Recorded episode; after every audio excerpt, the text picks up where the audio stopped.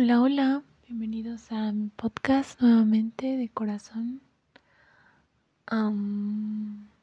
hoy traigo un tema interesante, que más bien fue como algo que estaba hablando con una amiga y me retumbó mucho.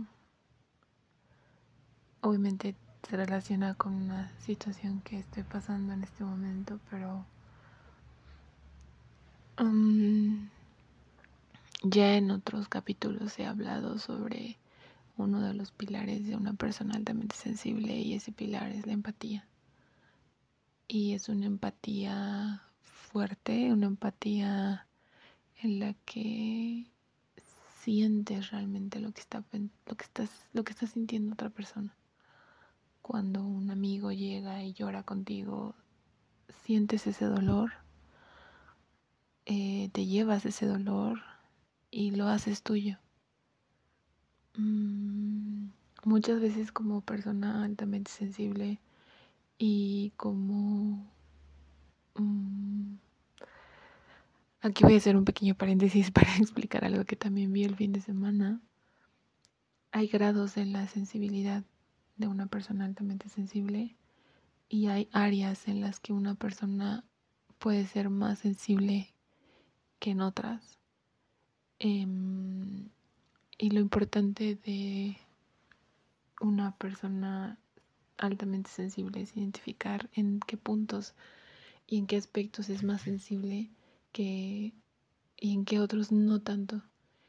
Y poner atención en esos donde es más sensible porque lo que venía leyendo es un libro que se llama El poder de la sensibilidad es que cuando lo ignoras y cuando no pones atención y no pones cuidado en esa parte de ti que es altamente sensible, lo detonas más, eh, se manifiesta todavía más. Entonces, es importante conocerla, ¿no? Es importante eh, autoconocer esa, esa, ese, ese lugar donde eres más sensible.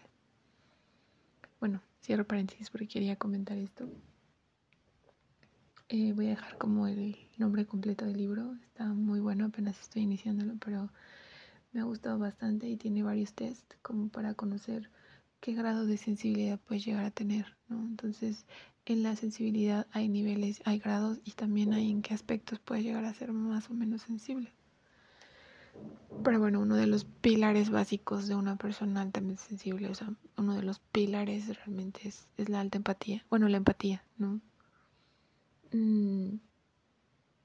y ese grado en el que tú haces que, o sea, haces las emociones de otros tuyas. A mí me llega a pasar que a veces que no sé por qué estoy triste, no estoy caminando por la calle y siento un nudo en la garganta y es de mm, seguramente alguien a mi alrededor está triste. Muchas veces esa empatía ni siquiera tienen que hablarte, simplemente consentir a la otra persona puede saber qué siente, ¿no? Podrá parecer raro, podrá parecer loco, pero yo creo que si una persona altamente sensible me está escuchando, seguramente se va a sentir identificado o identificada. Pero bueno, regresando al tema. Ahorita estaba hablando con una amiga y a veces eso te da en la madre, ¿sabes? A veces tu empatía te hace aceptar cosas que te lastiman, aceptar personas que te lastiman, que te hacen daño pero tu empatía te hace decir o te hace seguir ahí, ¿no? Porque tal vez la persona te necesita aunque te esté haciendo daño. Y eso te lleva a, relaciones muy dañinas.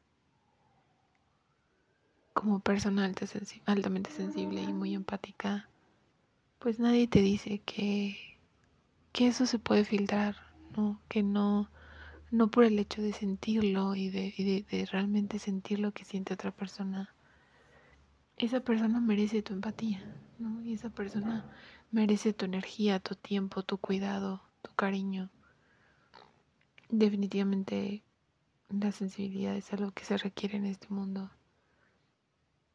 Es algo que nos todos necesitamos. La empatía es algo que es fundamental, pero pues todo el mundo dice es empático, pero nadie te dice, oye, no todos merecen tu empatía, no todos merecen que estés ahí siempre que gastes tu, tiempo, tu energía, tu amor, tu cariño, incluso tu salud mental, por estar para una persona.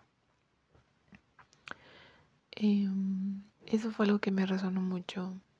Eh, ya les había contado que llevo un tiempillo en terapia y que mi psicóloga se especializa en alta sensibilidad. Entonces, creo que yo no había encontrado como el, el poder de la sensibilidad ni el don de la sensibilidad, ¿no? Como muchas veces se le dice y se le llama, hasta que ahorita me hizo clic algo, ¿no? Me hizo clic ese, ese, oye, no tienes por qué ser víctima de toda la sensibilidad. Es algo que no vas a poder cambiar de ti. Pero sí puedes poner límites, sí puedes poner límites a, a las personas, a las situaciones y salvarte y usar tu sensibilidad en las personas que realmente merezcan tu sensibilidad, que merezcan tu tiempo, que merezcan tu empatía. Y no solo que merezcan, sino que realmente la aprecien. Porque muchas veces vas a encontrarte con personas y relaciones que solamente la necesitan y después se van. Y incluso puedes llegar a sacrificar tu salud mental por una persona que evidentemente no le importas. Solamente le gusta que estés ahí. Y creo que es una es una es un recordatorio de que pues tu alta sensibilidad es algo que no la, no vas a poder cambiar, pero sí puedes identificar en qué puntos eres más sensible. Sí puedes identificar a quién a quién le brindas eso, a quién le brindas tu empatía, con quién eres empática y hasta qué punto puedes llegar a ser empática y hasta qué punto decir esto no porque me está haciendo daño, esta persona no porque se está aprovechando de mí. Así que si tú has sido esa víctima de tu alta sensibilidad, encuentra el poder en eso, encuentra el poder en, en, en poner límites, en sacar de tu vida aquello que no funciona, aquello que te lastima, aquello que te hace daño. Y encuentra ese poder, encuentra esa, ese equilibrio, porque realmente tu empatía no la vas a poder quitar, pero sí vas a poder quitar a personas que no te hacen bien y que te lastiman.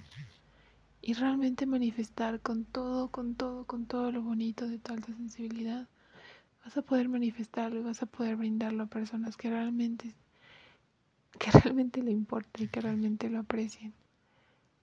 Y bueno, no quería que esta reflexión se me fuera. Te mando un abrazo donde sea que estés y, y buenas noches.